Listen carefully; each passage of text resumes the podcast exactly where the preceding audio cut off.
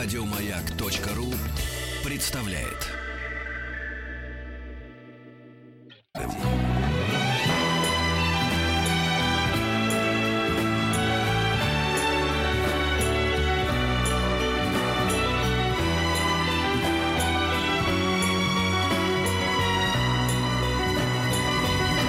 Спутник кинозрителя. Что-то летом так вот, особенно в августе, не хочется совсем работать. А приходится, потому что деньги нужны. Ну и раз Долин пришел, пускай он что-нибудь скажет.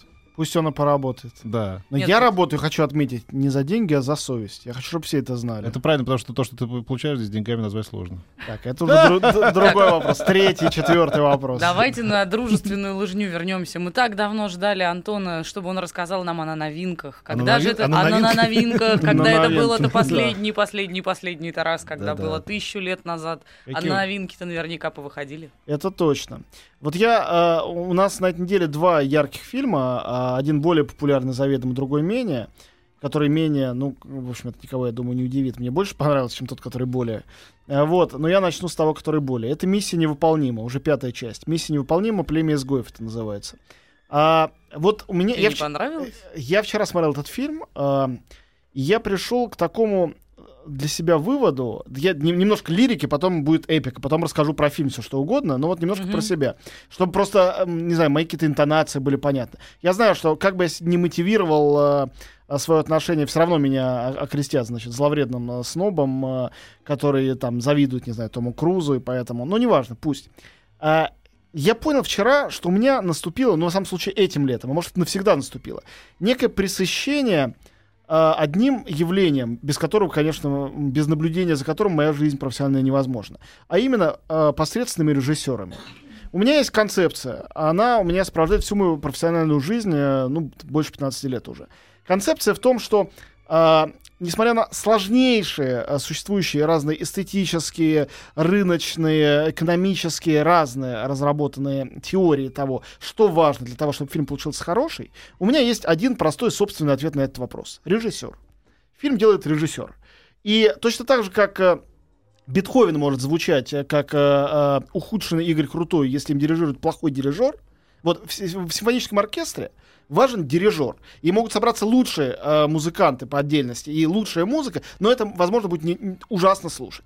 А ка- обратный случай, я никогда не забуду, как приехавший на неделю репетиции или даже там 3-4 дня французский дирижер Марк Минковский дирижировал Клодом Дебюси э, с оркестром Станиславского Немировича Данченко.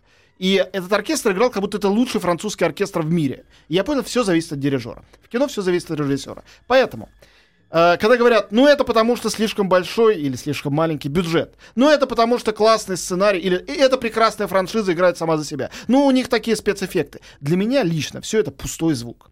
К чему я все это говорю? Рассказываю. За это лето я третий раз э, сталкиваюсь с ситуацией, когда проверенно и берется все компоненты, и к ним добавляется режиссер никто, которому абсолютно неч... не только ему нечего сказать, но ему ничего не хочется сказать. Он делает фильм, потому что у него э, за это ему платят. Не потому, что он какой-то циник, сволочь. Просто у него вот, ну, такая профессия. да, Он выучился на режиссера. И вот он режиссирует. И это ужасно. Сначала это был мир юрского периода. Окей. Прекрасно нарисованный динозавр, аттракцион. Ужасное было ощущение, честно говоря. У меня ужасное. Я не пытался говорить людям, что ужасный фильм. Я так не Да, я считаю. ушел с полфильма. Потом Ну ты вот скажешь, наверное, про Терминатор 5, да? Потом был Терминатор, совершенно верно. Который Где я даже не пошел смотреть. я смотрел на Шварценеггера, мне он очень нравился. У меня были ностальгические чувства, но я понимаю, что за счет того, что там был вот этот посланник, как посланник из будущего, посланник из прошлого, Арнольд Шварценеггер посланник из тех гениальных фильмов Кэмероновских, которые там цитировались. Ну почему они цитировались? Потому что эти сволочи, продюсеры, даже не режиссер, понимают, что это вот таких, как я, возьмет, поймает на, ключ- на крючок. И меня поймали, я это понимаю. И я ценю, ну, профессионально ценю, профессионально ставлю зачет, или даже отлично, или там хорошо, с плюсом, за то, что они меня поймали, за то, что я смотрел и где-то смеялся, где-то растрогался, хотя понимаю объективно, что фильм не фонтан. Но все-таки это понимая, что-то чувствую. Ну вот на миссии невыполнима у меня наступило уже насыщение почти до отвращения. Я смотрел этот фильм вчера, э, просто в кинотеатре со зрителями. Во-первых, он длится там 2.30. Честное слово, я не был очень устал. Я три раза засыпал. А что за манера стала, что за невозможность художественного высказывания меньше 2.30 теперь? Теперь даже... Это я тоже не Че- знаю. Про Чиполлино было делать три часа эпику, да? Но Ну- серьезно, это же не последнее искушение Христа. Я не знаю, что это. Почему? Петь, это, это отдельная Да. тема, она тоже важная, Да. но э, бывает длинный фильм очень хороший, бывает Ну короткий да, но ты заметил, что теперь меньше двух часов вообще ничего Это не правда, делает, ну, да. видимо, они тоже как-то бюджет так оправдывают. Я не знаю, на самом деле ответа я не знаю, есть ли единый на это ответ. Знаешь, там типа темный, там не темный рыцарь, но что-то там из последнего, что мне не понравилось про Пираты Бэтмена. эти Не, длинные не, про пиратов там три с лишним часа. Это летучая мышь. Вы не можете делать об этом со звериной серьезностью Ну да. трехчасовую какую-то эпику, значит. э, Ну, опять же, когда за этим есть э, режиссерский замысел, да. И вот я смотрел фильм, э, и в нем есть все компоненты. В нем есть Том Круз, который по-прежнему выглядит на свои 28, в свои там 77, сколько ему Кто-то лет. Я удачно боюсь, боюсь засматривать- за- заглядывать в Википедию, Да. посмотреть, сколько ему Нет, на нет, самом кто-то, деле. кто-то удачно сказал, что теперь, в, э, сравнивая с первой миссией, да, сказать, что в свои 53 он выглядит лучше, чем в свои 34. Это правда, и это страшно. Я не знаю. Основной, как- основной вопрос, почему люди туда пойдут, посмотреть, что же он все-таки жрет, что он так и выглядит. Правда, ну почему? как Он, бы. и он, э, а ты знаешь, да, что он еще и сам трюки выполняет большей частью. и он их выполняет потрясающе. Вначале там он висит на взлетающем самолете, и, наверное, это спецэффект, но выглядит как будто правда висит на взлетающем самолете. Там, э, причем де- действие происходит под Минском, где он пытается... Ну, в общем, короче говоря. Где портрет Дариана Грея, который стареет Да, вместо э, Тома в, Круза? в этом фильме есть все. Там есть не только Том Круз, есть привнесенный туда Джей Джей Абрамсом и прекрасно выполняющий свою роль комик-релиф э, Саймон Пегг, замечательный английский Да, актер. А, есть э, Джереми Реннер, особенно незачем ему там быть, но тем не менее он тоже хороший актер нового поколения. А, ревнующего к отряду миссии невыполнимой директора ЦРУ, тоже такой архетипический образ не только из этого сериала, но и из любого сериала по спецагентов. Всегда есть конкурирующая спецслужба, либо руководитель твоей собственной спецслужбы, как правило, новоназначенный, который ревнует к твоему агентскому успеху. Тут это Алек Болдуин. Ну, Алек Болдуин, по-моему, где бы ни появился, везде хорош. Даже в своих неуда- неудачных фильмах. Я его очень люблю. Вот у того же Вуди Аллена, которого мы сегодня еще будем обсуждать, в э, «Жасмин», по-моему, он сыграл ну просто потрясающе. Он отличный актер, здесь он на месте. Вообще не все на месте. А, придумано так, что там действие происходит и в Вене, разумеется, в Венской опере происходит покушение, например, министра. И Ну, не а, рассказывай весь на сюжет, пожалуйста. Кубе. Да это бесполезно. Рассказывай, не рассказывай. Нет, это полезно. 2.30, слушай, все равно Да. даже Нет, нет, половину очень не всего. выберем. И вот я смотрел, э, я узнавал какие-то цитаты из предыдущих миссий и думал, что же меня так бесит. Э, и потом я понял, что я вообще не помню, что это за режиссер. Стал вспоминать его имя, залез в телефон, смотрю, некто Кристофер Маккуори. И меня осенило в эту секунду. Я вспомнил, что первую миссию делал Брайан Де Пальма. Режиссер не просто выдающийся, а, в общем-то, великий. Уж меня извините. Да. В, ну, в области э, не арт-кино, а э, Да, ну, да, приключенческого да, кино. да, да. Вторую серию делал, причем это был его второй голливудский Джон фильм Ву, после, да. после «Без лица», Да, Джон да, Ву. да. Гений, который изобрел современный боевик. Третью Вася. Джей Абрамса. да. Джей Джей Абрамс, она Да. была не самая лучшая, но Джей Нет, Джей она, Абрамс. она была, она была даже лучше второй. Джей Джей. Абрамс, который сейчас делает Звездные войны, ну он автор, он создал остаться в живых. Да, это, да. это большой Не, автор. не, там была сильная Четвертую делал Брэд Бёрд, великолепный аниматор, который после Рататуи и Суперсемейки, может быть, самых оригинальных мультфильмов Pixar, пришел и сделал впервые в жизни игровое кино. И критики абсолютно обалдели. Там, это там взорвался Кремль, был чистый стёб. Они абсолютно обалдели и говорили, ну это как мультик, настолько там все. И там э, Том Круз, э, значит, по этой, как она Там была называется? гениальная шутка. Оказалось, все шутки в таком жанре уже испробованы и из, измусолены. Помнишь, когда Саймон Пэк, значит, Том Круз говорит, «Э, нам нужно проникнуть в Кремль. Смешно, что мне послышалось, что нам нужно про- про- про- проникнуть в Кремль. Потом по, молчащим лицам окружающих понимаешь, что это не шутка. Да, но, да. это, офигительный поворот, да, какой-то клевый. Согласись, что там были вещи, даже от отдельные фрагменты да, фильма. да. Леса и Ду была замечательная. То есть было придумано очень классное а, кино. а, подожди-ка, а, а, а Машков? Да, ну Машков там был, он там был очень смешной, Да, очень да, хороший. да, он на месте был. Короче говоря, вот этот пятый фильм, это реально какой-то дайджест из тех четырех. А в чем проблема? А почему они забывают э, взять хорошего режиссера вот на этот проект? Почему? Мне кажется, Экономят мне. Да кажется, нет, что... когда, слушай, когда бюджет по 200 Мне кажется, что им кажется, что этот проект самоигральный и важен только Том Круз. Но это уж- ужасное, чудовищное заблуждение. Ну так, не пишите так вообще режиссера тогда. Чего? Да. Не, вот тут писать, не писать, его, его не видно Да, на да. экране. И то, что оно при этом так все гладенько сделано и явно идет на ура, и всем нравится, меня раздражало еще больше. Я осознаю, что это мое индивидуальное Нет, раздражение. я с тобой согласен. что для огромного количества людей Да. это неважный э, да, момент. Точно так же, как, не знаю, может быть, для азиатской публики э, им будут важны спецэффекты, и не будет важно Том Круз ты или не Том Круз, потому что они их путают всех. Возможно, есть люди, которым все равно. И я уважаю это, это их абсолютно святое право. Но вот мне не все равно, как зрителю, и я не могу через это перейти. Не то, что мне не все равно, что написано в титрах. Мне, не- мне абсолютно безразлично, могу их не читать. Мне интересно, есть за этим концепция, идея, стиль свой собственный или нету. Вот тут нету. Печаль. А теперь подытожим все сказанное. Эм, Вы Антон. все равно пойдете Не, смотреть не, не, «Миссию да, не. невыполнима». А ты, Антон, э, как ты сказал в начале программы, зловредный сноб и завидуешь Тому Крузу. Да, а- анти- антинародный, да. Значит, теперь о хорошем. Что мне в этом фильме очень понравилось? Э, Его снимал один из самых моих любимых операторов современных. И, конечно, это все забивание гвоздей микроскопом, несмотря на то, что там много сложных операторских, действительно. Вот вначале взлетает самолет, на котором висит Том Круз, тот угол, под которым снят этот самолет взлетающий, снят или нарисован, неважно, все равно это оператор. Потрясающе выбран. Косой угол такой, ну, вы увидите, это сделано очень круто. И я сразу ду- подумал, что оператор хороший. Я его не узнал. Я потом прочитал в титрах, кто. Это Роберт Элсуит. Это человек, который снимал фильм «Нефть». И многие, и э, «Мастер», и другие великолепные фильмы, э, значит, э, одного из, э, по-моему, лучших режиссеров э, э, Пола Томаса Андерсона. Э, Элсвит, лауреат Оскара, разумеется, он действительно человек э, колоссального, совершенно особенного таланта. Ну, собственно, все, кто помнит «Ночи в стиле буги» и первый план 10, по-моему, минутной э, без единой э, склейки, они понимают, что, какого уровня, или там «Магнолию», где он уже работал с Томом Крузом, какого, какого уровня это э, оператор. Так вот, что забавно, на этой неделе выходит еще один фильм, который мне как раз ужасно нравится, который тоже снимал Роберт Элсуэт.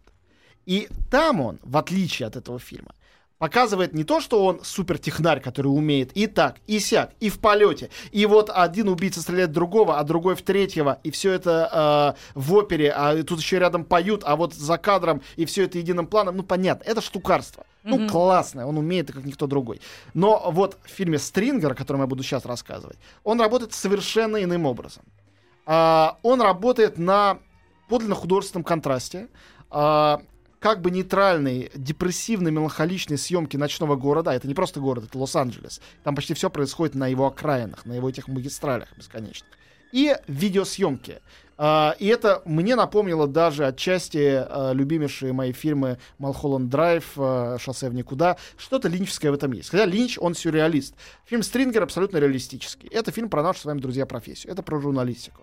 Американский фильм про американскую журналистику, но будет наивен и даже глуп тот, кто будет предполагать, что это только про американскую журналистику. Потому что еще больше это про потребителя. Мы на экране его не видим. Это про нас, про тех, кто сидит в зале, смотрит и тащится от тех вещей, от которых тащиться, ну, страшно и неуютно на самом деле. Что такое фильм «Стрингер», который, сразу скажу, э, он в Америке вышел еще в конце октября, и, может быть, вы знаете его английское название, под которым он звучал, номинировался на Оскар, он назывался «Nightcrawler», то есть «Ночной, э, не знаю, ползун». Вот. А, это фильм, э, рассказывающий о психопате, который не выглядит как психопат. А, такой э, чувак в кожаной курточке, молодой, странный, с прилизанными волосами, слегка выпученными глазами, очень непривлекательный, а, что совершенно колоссально, учитывая, что играет его э, Джейк Джилленхол. О, Э, казалось бы, супер. Но смотреть на него там просто неприятно в этом фильме. А Вот, персонаж, по-моему, по выразительности... сложная задача гримера. Да, ну не только гримера, но и актера. По выразительности э, персонаж, именно персонаж здесь приближается к американскому психопату. Вот где-то там. Он мелкий воришка, который чего-то там ворует, условно говоря, со стройки какой-то или еще что-то, потом перепродает куда-то. И вот он ездит по этим ночным автострадам, в какой-то момент он э, натыкается на аварию и видит не только аварию, ну, он, как любой человек вот такого темперамента, выходит позырить, кто там, в кого врезался, сколько трупов, и видит, какой-то стоит человек рядом, снимает все это на видео. Он говорит, а ты что делаешь, для чего?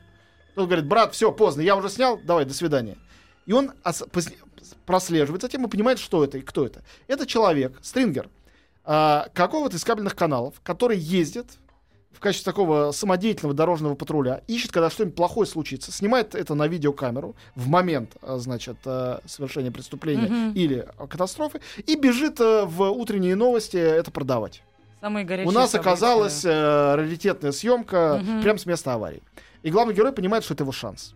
Он покупает себе, значит, э, э, антенну, радар, э, из интернета без труда находит полицейские коды и начинает ездить по, вокруг Лос-Анджелеса для того, чтобы вот это все снимать. А потом он понимает, и это единственный спойлер, который я дам, кроме завязки сейчас рассказанной, он понимает, что еще это будет выгоднее, если самому такие вещи инсценировать, а не только смотреть за тем, что происходит. Да, да, да. Совершенно К этому все должно было прийти. Потрясающая актерская работа, не только Джиллен Холла, хотя, конечно, он тут ни с кем не сравним, но и э, совершенно э, замечательный Рене Руссо. Я думаю, давно ее не видели на экране. Да. Ой, да. Она уже, в общем, в возрасте, она играет э, продюсера новостей этого телеканала, и если главный герой психопат, она совершенно нормальна. Она все понимает, что происходит и чем э, торгует. Но она знает, что это рейтинг поднимет. И она пользуется. И вот эти отношения с ними, в общем, профессиональные, но не вполне. Очень здорово показано. Дело в том, что как получилось, что она вернулась на этот экран? Это все спасибо ее мужу. Ее муж — это режиссер этого фильма. Он дебютант. Ему 56 лет. И он до сих пор занимался тем, что он писал сценарий. Замечательный сценарий. «Эволюция Борна», который снимал его брат Тони Гилрой. А, значит, а, «Живая сталь». То есть ну, такие жанровые, в разных жанрах фильмы. Мгм. Много чего писал. И вот он написал такую вот историю странную для себя и для своей жены, чтобы дать ей тут главную роль. И э, этот Дэн Гилрой, он дебютант в режиссуре и сам сценарист этого фильма. И они вместе с Рене Руссо и Джеком Джилленхолом это все придумали и осуществили. Ну, классно, да? Прям надо идти. Получилось, по-моему, совершенно колоссально. То есть э, это кино, которое говорит, конечно, не только... Ну, можно его смотреть так безопасно, как частный случай вот одного американского психа, вот который... И, пожалуйста, так это тоже работает. Совершенно веришь в эту историю, несмотря на то, что она почти какой-то гиперболе в конце э, скатывает. Все равно веришь абсолютно. Вот. Но, конечно же, это э, гротескная сатира на то, что такое журналистика сегодня. Что э, в этом вопросе курицы и яйца, что сначала? Катастрофичность мира и сенсационность, а потом пресса, которая как стервятники слетается, или мы создали, нарочно говорю мы, мы, мы, журналисты по всему миру, создали такой спрос, который рождает катастрофичность мира. Что вот это апокалиптическое чувство, которое нас всех не оставляет, я уверен, у любого человека с головой на плечах, оно есть последние годы. Что оно связано с тем, что мы сами создали спрос на этот апокалипсис. Он должен все время в режиме нон-стоп происходить. Все время. Если он не происходит в экономике и в политике, и нету там войны гражданской, окей, значит, немедленно пенсионершу, которая убила двадцатерых, читая культные книги, она должна быть здесь, вынь да положь. Без этого нам не жить. Это должно быть. И желательно на соседней улице или на своей лестничной клетке. Это фильм про это. Вот о чем это кино. Поэтому мне показалось, что... Ну, я слышал какое-то мнение, что это фильм о сути капитализма. Это, по-моему, полная ерунда, потому что то, что капитализм, э, это как бы социализм, все, что любое государственное устройство, демократия, не демократия, пользуется вот этим э, вкусом толпы крови и грязи. О котором, о формировании как- какового этого вкуса в этом фильме идет речь. О, да. Стоит, мне кажется, такие фильмы посматривать время от времени людям, которые после вечерних новостей начинают плеваться и говорить, боже, боже, какой кошмар, и почему нам все это показывают? Да, да, да, да. Потому Нет, что вы это, это, смотрите. этот фильм, а, а, это очень умная картина. Она не, не интеллектуальная совсем, она доступная, подросток поймет, о чем там речь. Она не интеллектуальная, она просто умная. А они получили какие-то призы или что-нибудь такое? А, была номинация за лучший сценарий на Оскар а, из главных призов. Из неглавных призов а, было огромное количество а, разных кругов критиков, которые давали лучший сценарий, лучшую режиссуру и лучший а, а, актер.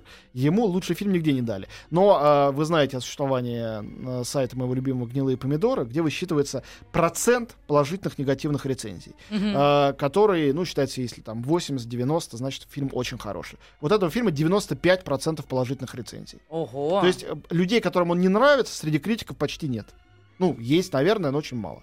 А, ну, я не знаю, чем что-то может не нравиться, кроме того, что, наверное, можно было как-то глобально это сделать. Он малобюджетный. Он собрал 42 миллиона долларов. По американским меркам это довольно среднее, но он стоил 8 миллионов. Вот. Только э, ради того, чтобы на Рене Руссо посмотреть, мне кажется, Она замечательная там, Я это- так по ней это соскучилась, я вдруг это поняла. Да, я она- не помню, она была По- последний, последний раз. раз В она была, «Смертельном по-моему, оружии», э, Не, нет, мне кажется, в э, афере Томаса Крауна с, э, с э, Пирсом Броснаном. Наверное. Ну, Вот очень, в ремейке этого фильма. Мгм. очень давно Ну, это она было лет 15, типа, там, 10 назад точно. Но она играет одну из богинь скандинавских в фильме Тор. Но там э, появляется их там 10 человек, и невозможно опознать и как-то. Да, я сказал «Смертельное оружие», ты сказал «Афера Томаса Крауна». Вот «Смертельное оружие 4» это был 98 год, а «Краун» в 99-м. С тех пор, собственно говоря, ничего такого заметного Ну, с ней 15 не лет и прошло, да, с Вот Крауном. это да, да. да, Мне Как надо идти просто повидать старушку хотя бы. Да, а она посмотреть, какая Да, она. да. Ну что, мы вернемся сразу же после новостей середины часа и новостей спорта и Середины поговорим. спорта. Да и ладно, все, и поговорим.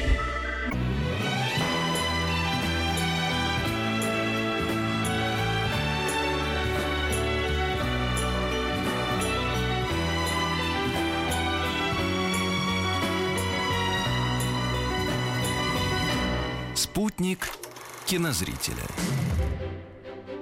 Ну что же, мы переходим к обсуждению, что называется, золотого фонда кинематографа. Начнем, видимо, с нашего горячо любимого и уже, мне кажется, заикался бедный Вуди Аллен где-то там далеко за, за океаном. Ну, не поддакивай только От того, что Петр что все вспоминает, его да вспоминает. Второй фильм, мы за полгода второй фильм обсуждаем сейчас Вуди Аллен. Ну что вы... А за жизнь какой? А в идеале на отдельную передачу полностью А А про кого мы, а, как будто была единственная передача, которую мы посвятили одному человеку. Да нет, ну, Хорошо, в принципе, ладно. слушайте, это Вуди Аллен. Обсуждать его всегда приятно, и тем более, Я что просто фильм «Манхэттен». Просто хочу вот дисклеймер. Э, Значит, Ну-ну. э, я очень уважаю Вуди Аллена. Несколько раз его интервьюировал. Он интереснейший человек, очень талантливый.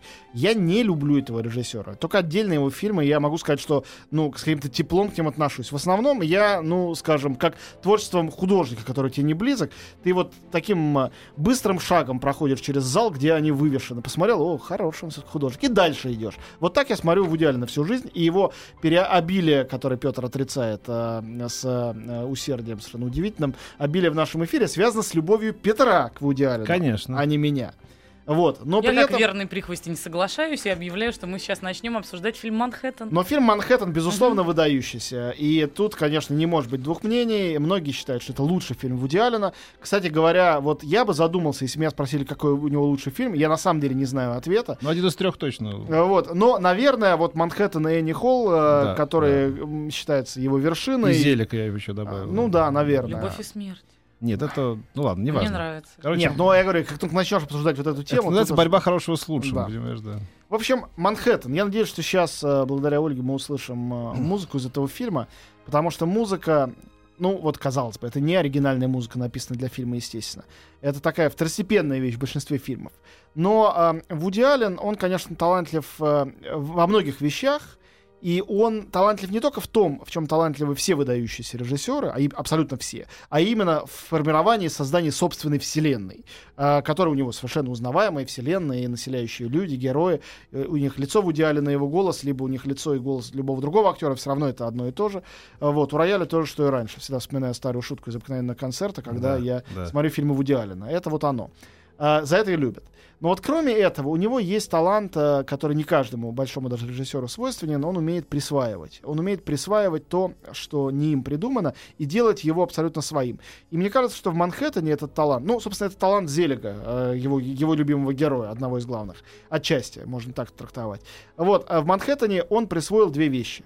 Вели- великим образом. Просто он сделал настолько гениально, что с тех пор э, ассоциируются эти вещи навсегда с Вуди Алленом и с этой картины 79 года. Хотя, конечно, все существовало за полвека до этой картины. Первая из этих вещей — это музыка э, Джорджа Гершвина, э, одного из главных э, джазовых композиторов. Даже, наверное, слово джазовый надо вычеркнуть. Просто одного из главных композиторов в истории Америки и в истории 20 века. Э, весь фильм идет под музыку а Гершвина начинается и кончается под «Рапсодию в голубом», э, которая является одной из самых главных, э, э, одним из главных произведений, да, наверное, просто главным после песни «Summertime», да, я, я бы сказал так. Вот. А вторая вещь, которую он присвоил, это, конечно, э, как бы это сказать деликатнее, черно-белое изображение Нью-Йорка, и в частности. Манхэттена. Вот когда ты приезжаешь э, в Нью-Йорк, да и не приезжаешь в Нью-Йорк, а просто видишь где-нибудь изображение Манхэттена, э, он всегда черно-белый черно-белого, а, черно-белых открыток, альбомов. Их, мне кажется, в пятеро больше, чем цветных. Хотя цветной Нью-Йорк прекрасен. С чем это связано? Я долго га- гадал, долго ломал голову, потому что задолго до того, как я оказался впервые в Америке, я обратил на это внимание. Да, он очень графичный, Манхэттен, действительно, вот эта вот сетка знаменитая, э, вертикали, горизонтали. Да, на фоне неба э, многие небоскребы смотрятся совершенно прекрасно, или мосты. Но на самом деле никакого рационального объяснения не существует. Иррациональное есть. А, фильм «Манхэттен» до такой степени очаровал совсем не только критиков, которые ценят его выше многих других работ этого режиссера, и вообще выше всего на свете. А, многие из них. Вот, а, он пустил очень крепкие корни в сознании. И так получилось, что а, вот то, то как... Собственно, это как плакатная картинка, которую Да. многие знают, да, как мост, Двое на Брук-. Бруклинский мост, б- двое на скамейке, такие, как бы вырезанные ножничками, Да, знаете, да, да, моментальные Силуэты. силуэты, да. а, и- знаешь, да, что скамейку они притащили сами? Там Да, не- нет да. никакой скамейки на этом Да, месте, никогда да, не да, было. да, да. Вот, а, они притащили ее, чтобы поставить на этом выгодном месте, чтобы хорошо был виден мост. Да, мост э, с огоньками, все так. Но там и Централ Парк, например. И вообще, э, действительно, вот... Ну, э, то, что называется избитой фразой, ну, гимн городу, да? Да, там. Это он правда. гимн городу спел как раз Вуди Аллен. Вообще, э, очень просто э, вывести м, формулу этого, казалось бы, э, очень сложного, на самом деле совсем не сложного фильма. Это фильм не интеллектуальный, хотя он про интеллектуалов. Все его герои интеллектуалы в основном.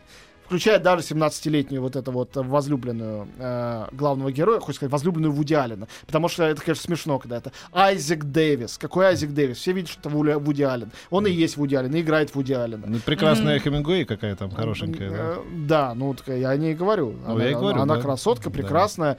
Э, но э, не могу сказать, что Дайан Китон или Мэрил Стрип ударили в грязь лицо. Мэрил Стрип в роли лесбиянки совершенно прекрасна и ни, с- ни- ни с кем не сравнима. Ну и сам Его сю- бывшая жена, которая пишет мемуары какие-то, обнажа- жизни. обнажавшие какие-то собой, он налетает на нее, как ты могла писать меня столько гадостей, я написал об тебе хорошие вещи какие, что ты плачешь, когда смотришь, что там унесенные ветром. Да, да, да, да. Да. Вот. э, И, ну, Дайан Китон, конечно, история о том, что... История о человеке, который никогда не может быть доволен тем, что у него есть. У него 17, о- ему за 40, у него 17-летняя любовница. Что может быть лучше? Но он постоянно этим тяготится, он не может быть этим доволен. И вот он на- видит чужую любовницу, которая его ровесница. И именно, может быть, потому что она чужая, она его привлекает гораздо больше. Но как только он сходит с ней, дальше он понимает, что нужна ему та 17-летняя, которая уже сказала, чтобы она уезжала подальше, в Лондон куда-нибудь учиться. И он к ней снова бежит. О чем эта история? О любовных каких-то неурядицах? Мне кажется, нет. Мне кажется, это э, тема, которая есть во всех фильмах Халина. И ничего в этом нету оригинального относительно того, что он делал, или вообще в целом ничего оригинального. Это фильм э, о э, парадоксальной, очень простой идее, которая доступна любому э, урбанисту, любому жителю большого города. Вот я такой житель большого города. То есть про себя не могу этого сказать, но могу очень легко почувствовать. Это история о том, как любовь к месту, в котором ты живешь, может быть сильнее, чем любовь к любой женщине или на, к любому мужчине, если речь идет о женщине, чем любовь к человеку. Что любовь О, к да. месту, которое становится тобой и твоей частью, и в идеале это очень хорошо показывает, а, она иногда сильнее. Вот про что фильм «Манхэттен», и поэтому он так называется, не потому что действие там разворачивается. И, конечно, а, в его любовь к а, Манхэттену веришь в этом фильме гораздо проще, чем его любовь к героине Мэрил Хемингуэй прекрасная, к Дайан Кеттон или Мэрил Стрип, его бывшей жене по сюжету. Да, они все где-то на задворках, а Манхэттен вот он, на авансцене. По А, их поводу он все время сомневается. Совершенно вот верно. дело. А а- Манхэттен, а тут он всё бе- безусловен А тут все бесспорно. Именно так, ты права.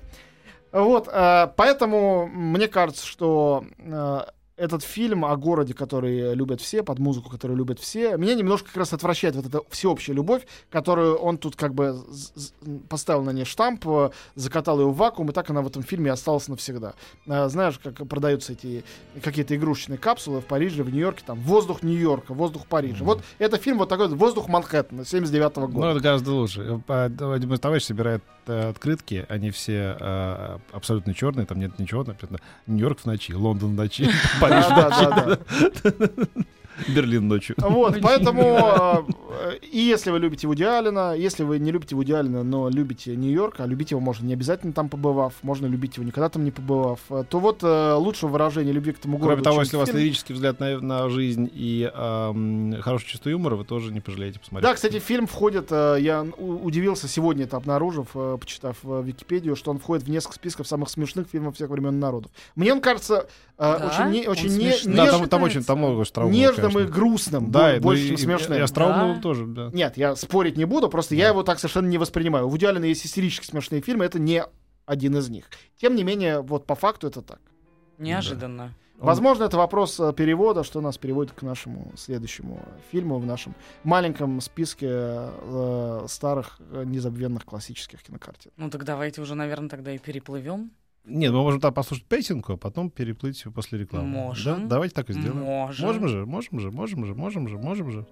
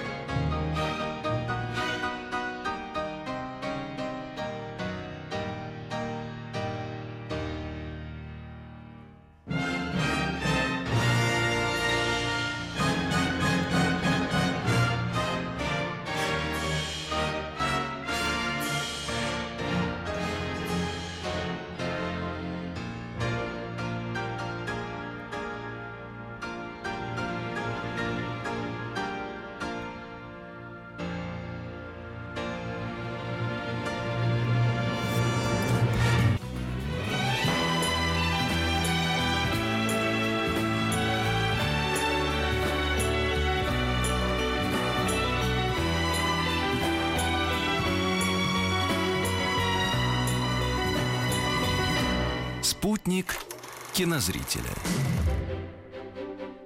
Ну и что вы примолкли? Ну, Давайте. Да, невзирая на то, У что нас у- впереди у нас... э, София Коппола, хоть да, какое да. разнообразие.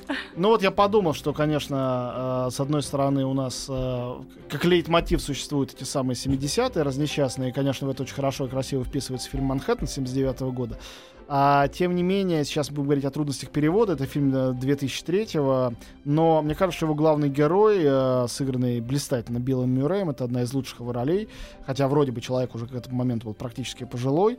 А, тем не менее, это картина, которая а, очень хорошо передает дух вот такого человека из 70-х, который заблудился где-то вот в этих самых нулевых, в 2000-х. А, Картина Софии Копполы, вторая полнометражная картина после замечательной ленты «Девственницы-самоубийцы». Кстати говоря, к «Девственницам-самоубийцам» писал, по-моему, из, один из самых лучших саундтреков э, 21 века французская группа «Дуэт» электронный э, «Air». И вот э, сейчас мы э, слушаем где-то фоном за тем, что э, я вещаю здесь, а мы слушаем э, э, мелодию, которую группа Air написала э, Alone in Kyoto, хотя действие происходит в Токио, э, для фильма «Трудности перевода». «Трудности перевода» — картина, с которой связан настоящий взлет э, э, Софии Копполы. Она получила Оскар сценарный за эту картину, было четыре вообще номинации. И, конечно, совершенно душераздирающий момент. Я думаю, что все, кто смотрели церемонию Оскара, помнят, когда не достался актерский Оскар Биллу Мюррею.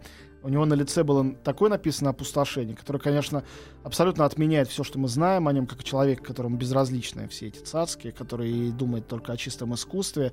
Так оно и есть. Но ему очень важно было признание, потому что комический актер полностью сменил э, амплуа в этой э, бесконечно грустной, хотя и очень забавной картине о том, как э, а, немолодой актер приезжает в Токио, чтобы сниматься в рекламе виски, встречается с молодой девочкой, а, женой селебрити-фотографа, а, которая, как и он, страдает от джетлега, не может заснуть ночью, и хотя она замужем, страдает, тем не менее, от одиночества, потому что муж все время на съемках, там есть какие-то актрисы, которые ему нравятся, а она одна, чувствует себя неуверенно в себе, потому что вся жизнь еще перед ней, она еще не знает, кто она, кем станет и что в ее жизни будет. А он, э, герой Билла Мюррея, напротив, э, уже знает, что с его жизнью уже все произошло, и теперь реклама виски, дорогостоящая в Японии, это лучше, что может с ним случиться. И понимая это, он, конечно, тоже в жуткой тоске.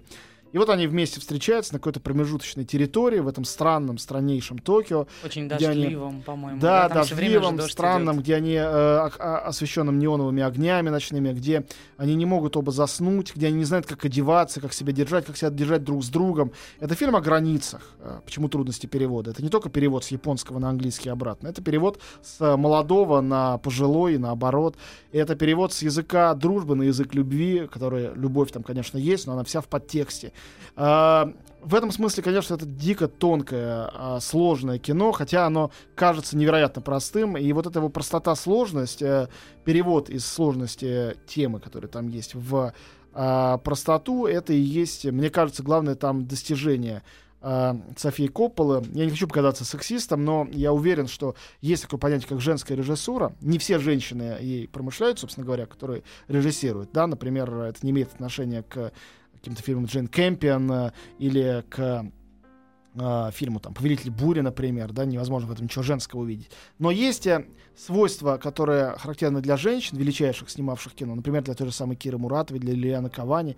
Это чувствовать иногда и уметь показать на экране вещи, не проговорив их вслух да, а передать какое-то чувство, которое не будет выражено в каких-то отчетливых формулировках или э, движении сюжета. Вообще надо без этого сюжета обойтись. Мне кажется, что София Коппола в этом отношении абсолютно виртуоз. И в ее фильме «Где-то», вот это «Somewhere», и э, в «Девственницах самоубийцах», где, казалось бы, непонятно с чего э, кончает с собой героиня, или э, здесь трудности перевода, все вот это, эта тонкость у нее всегда присутствует. И, наверное, трудности перевода это, наверное, лучшая ее картина. Да, да, да. Кстати говоря, несмотря на то, что заклевали ее картину эм, Мария Антуанетта, да, Антуанетта, да, там Да, называлась. тоже любопытная она, она, она мне нравится все больше и больше, когда я смотрю по телевизору, пов- повторяют. Очень по тонкая картина, мне кажется, просто з- зря к ней так подошли. Э, я хочу сказать, что вот я, я очень хорошо помню, как я смотрел эту картину. Это было там 2, или 3 января января в Петербурге. Значит, все такие уже уставшие от э, новогодних э, возлияний, значит, э, сели. Там, знаете, это, когда ты с холода приходишь, а в Петербурге 2-3 января довольно холодно, и, значит, ты как-то уже уставший, значит, не выспавшийся, начинаешь так слегка засыпать в темном кинозале. Это было, кажется, какая-то аврора. Вот. И когда, значит, я вдруг понял, что я не смогу заснуть, потому что вдруг я проснулся на середине фильма, то есть я не спал вообще, там, на 3 минутки, может, отключился. Я вышел, у меня челюсть отпала. Просто это настолько какое-то магическое, фантастическое действие на тебя оказывает, какая-то такая атмосферная штука, что ты до сих пор ее смотришь с любого момента, в любое время дня и ночи, когда бы не повторяли эту картину. И это, это что-то что помрачительное. Как, насколько там тонка сексуально, значит, эта история и, и Скарлетт Йоханссон. Там даже есть пародия... Такие знают, что там есть пародия, например, на Кэмерон Диос, которая увела к тому времени мужика у, у а, Софии Копполы. И она mm-hmm. в, в, видит и вульгарной идиотки, которая значит, приезжает там кунг-фу файт, да, значит, и поет диким голосом «Nobody does it better». Это как бы значит, вот такая вот позитивная Кэмерон Диос. Кто-то знает, что, по-моему, продажи в гостинице Хаят теперь никогда не падают в, в Токио, потому что все хотят побывать в том месте, где это снималось, где там были эти люди, где плавал Билл Мюррей, где они целовались там в лифте и так далее. И очень смешно, сказал Билл, Билл Мюррей недавно, э, говорит, меня очень часто спрашивают, что я сказал на ухо Скарлетт Йоханссон тогда в последнем кадре, да? Один раз я сказал правду, мне никто не поверил, больше, больше не, стал, не стал этого делать. Сказать, да ладно, не может быть. Да, это правда. И Скарлетт Йоханссон, конечно, началась по-настоящему, хотя она снимала своих совсем юных лет э, именно с этой картины, как взрослая настоящая актриса. Вот. А Билл Мюррей, э, у него началась вторая молодость, которая продолжилась замечательной картиной Джармуша «Сломанные цветы», а, его ролями у Уэса Андерсона. То есть, э, ну, мне кажется, что у него начался новый виток карьеры, хотя в ту секунду, когда он не получил Оскара, у него на лице было написано, что это конец. Ну вот совсем не конец на самом деле. Вот недавно его интервьюировал в Берлине и понял, что все у него на самом деле хорошо, и э, вся его жизнь в общем, в общем впереди. И надеюсь на то, что так это и есть. Ну, собственно, мне кажется, у этого фильма, несмотря на то, что герои расстаются, финал тоже оптимистичный и светлый. А потому что каждая девочка знает, что он нашептал э, ей в ухо, и поэтому они не расстаются, они, может, еще потом встретиться. Ну, и прекрасно. Спасибо большое. Антон Долин сегодня рассказывал вам о золотых, как сказать, и серебряных, да, и, и серебряных представителях кинематографа. Ну, а дальше будет рубрика «Эврика». Не переключайтесь.